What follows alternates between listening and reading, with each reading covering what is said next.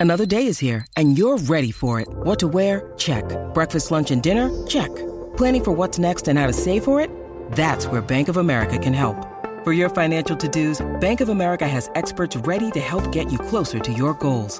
Get started at one of our local financial centers or 24-7 in our mobile banking app. Find a location near you at bankofamerica.com slash talk to us. What would you like the power to do? Mobile banking requires downloading the app and is only available for select devices. Message and data rates may apply. Bank of America and a member FDIC.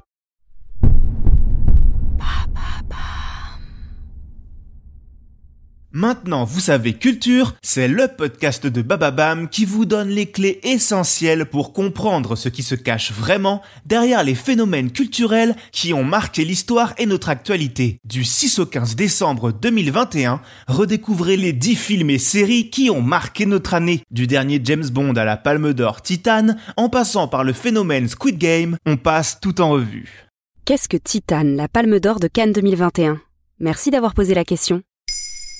Ça y est, la France ramène la coupe à la maison. Avec Titane, un film puissant, dérangeant et radical, Julia Ducournau a offert au cinéma français sa première palme d'or depuis Dix pannes de Jacques Audiard en 2015. Titane, c'est l'histoire d'un père, interprété par Vincent Nadon, qui, après une série de crimes inexpliqués, retrouve son fils disparu depuis dix ans. L'action se déroule dans un monde désenchanté, sombre et forcément très métallique. En résulte un thriller horrifique avec des personnages abattus, rongés de l'intérieur, dans lequel de nombreuses thématiques sont abordées allant du rapport au corps à la souffrance, au plaisir jusqu'à celui de notre propre bestialité. Et depuis quand n'y avait-il pas eu de palme d'or française? Il faut le savoir, dans l'histoire de Cannes, la palme d'or a rarement été française. Huit fois au total et donc neuf avec Titane. Néanmoins, dans son histoire récente, Cannes a particulièrement consacré le cinéma hexagonal. En 2008 avec le documentaire de Laurent Canté sur l'école, Entre les murs. En 2013 avec le sulfureux La vie d'Adèle d'Abdelatif Keshish et comme évoqué juste avant, en 2015 avec Dipan, un film sur le thème de l'immigration signé Jacques Audiard. Avant cela, il fallait revenir en 1987 pour trouver trace d'une palme d'or française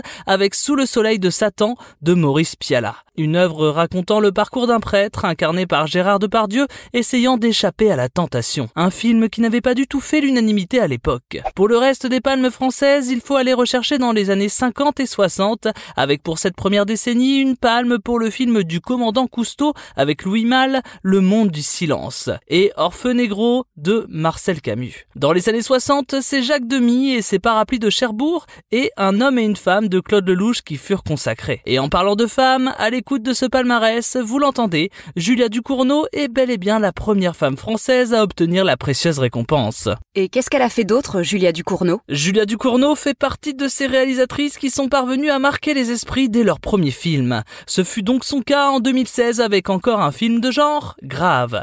Une péloge qui racontait comment une étudiante en école vétérinaire végétarienne se mettait à avoir un penchant quelque peu malsain pour la viande et le sang. Un film qui, au-delà de marcher en France, a fonctionné dans le monde entier. Après ça, Julia Ducournau a eu un petit passage à vide, car réussir à confirmer après un premier succès est une véritable gageure. Elle a déclaré en parlant de son nouveau projet, je n'arrêtais pas de le comparer à Grave, c'était insupportable, je me disais que je n'allais pas réussir à créer autre chose, cette peur-là m'a amené à penser que la seule issue, c'était d'en avoir rien à foutre.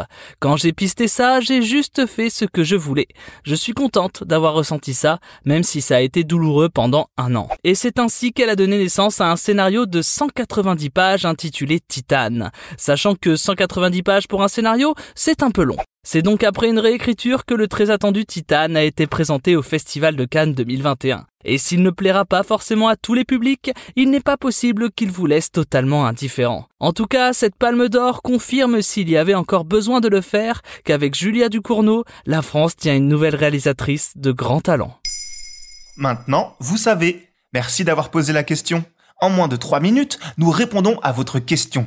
Que voulez-vous savoir? Posez vos questions en commentaire sur les plateformes audio et sur le compte Twitter de Maintenant, vous savez.